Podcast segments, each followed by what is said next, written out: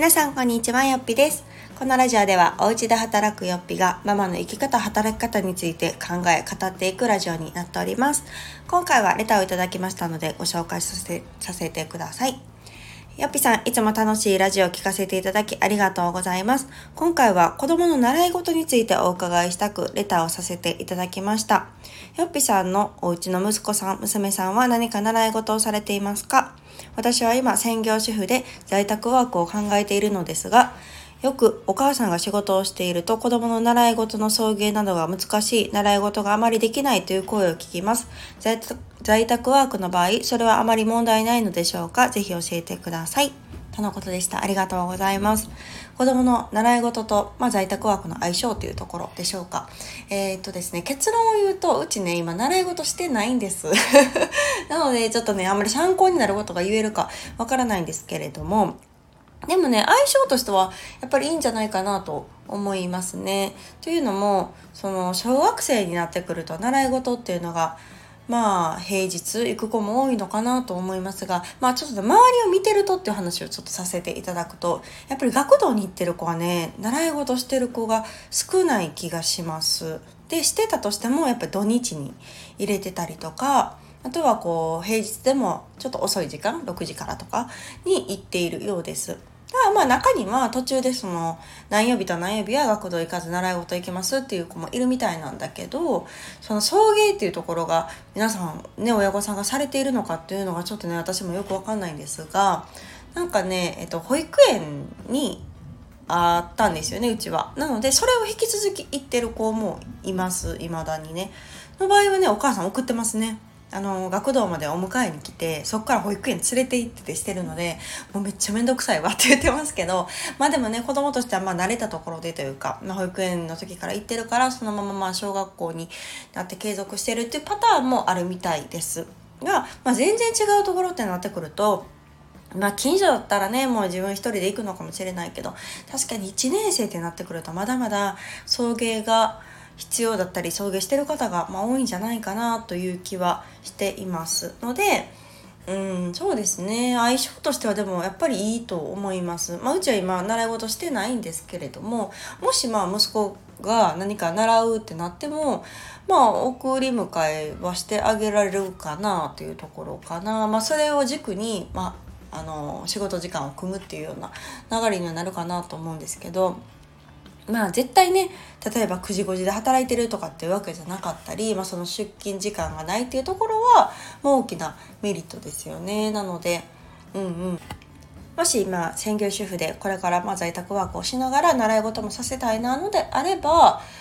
そんなに、うん、頭を悩ますことはないんじゃないかなという気がしています。うん、まあ習い事にもよりますよねどんなことするのかとか頻度にもよるんですがうちの子は今習い事をしていない、まあ、理由として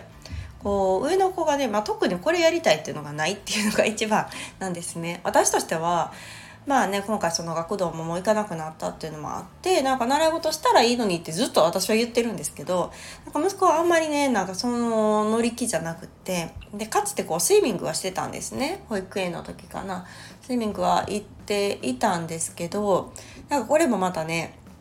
息子のま性格の問題やと思うんですけどそスイミングってねレベルが上がっていくとコーチが変わっていくんですよ。でそれが息子はダメでなんやろ。結構ねスイミングがうまくってどんどんレベルが上がっていってたんですね。だからこう自分もスイミングも楽しいし泳ぐのも好きやしなのにそのテストのたびに先生が変わるっていうのがすごまあ環境ですよね。変わるっていうのが、まあ、あの子にとっては嫌すぎて毎度泣いてたんですね。でも行きたくないみたいな感じで。なんかでも行ってしまえば楽しく泳いでるんですよ。でもっぱりいざ行くってなったらまた行きたくない。じゃあやめる？って言ったらやめたくないみたいなもうなんじゃそらっていうような状態が割と続いてましたね。なのであえてもうなんかねもう上のレベル上がらんかったらいいななんて私は思ってたりして息子もなんか上がりたくないみたいな上がったら今のコーチじゃなくなるとかって言ってまあなんだかんだ言って、まあ、結局最後はね、まあ、中耳炎になったのをきっかけにもやめたんですけどね。まあでもまあそういう相性もあるかなってところとスイミングとかだったらね、週に何回とか、あとそろばんとか、クモンとか行く子は割と頻度が高いので、週に2回3回とか行ってる習い事だったらももしかしたらねちょっとこう送迎とか親としてはハードになるかもしれないんですけど今は結構ねオンラインとかも増えてきてるじゃないですか。であればなんかより一層相性はいい気が、うん、してますね。でうちの子の 1, 1年生の子で言うと今ちょっと、ね、プログラミングに興味を出していてあんだけ習い事ねいややりたくないとか友達と一緒じゃないと嫌とか言ってたのになんかプログラミングだけちょっとねあなんかやってみようかなとか今言ってて私も今調べてるところではあるんですけど、まあ、そういうこう場所を問わない時間を問わない。でまあオンラインだとしてもその絶対この時間に一緒にオンラインしますっていうのもあればこう好きな時にその講座とかを見て学ぶっていうのもあるのでだからそういうのだったら無理なく、まあ、あの在宅ワークに限らず働いてるお母さんも、うん、なんか習わせやすいんじゃないかななんて思いますね。うん、結構やっぱり働くお母さんにとって習い事っていうのは確かに悩みのポイントだったなっていうのを今振り返ると感じますね。まあお子さんがねいくつかちょっとわからないので何ともなんですけど保育園時代の話をするとそれこそこう保育園にある習い事がすごく助かるってお母さんが多くってまあその分ねあの送迎も必要ないしでその保育園にいる間にやってくれる、うん、ので、まあ、親としてはま迎えに行けば習い事も終わってるみたいな状態なのでそれはこう助かるなというところをよく言ってましたね。で私も結構そこに魅力を感じたのもあって、まあ、今の保育園を選んだ下の子も行ってるね保育園選んだところもあるんですけど、まあ、うちはしなかったんですね保育園の習い事。で、まあ、その理由っていうのはまあ一つは、えー、ちょっと何て言うんだろうな 私が求めてるレベルとは違うなっていうところがちょっと一つあって、まあ、よよくも悪くもなんですけどやっぱり絵の中でやっているからこそ何て言うんだろうな、まあ、お友達もね多いしまあ、先生とも結構仲良かったりするからこうなあなあでやってる風にまあ私は感じたんですよね。でそれなりにまあ月謝はするのにこんな感じかと思うとなんかこう場所を変えてしっかりやってくれるところの方がいいなっていうところがまあ私はあったかなというところうんかななのでまあ制度自体はねすごくいいなと思ったんですけど、まあ、いざこう小学校になってみて思うのはその周りのお母さんが言ってるような小学校になったら親としては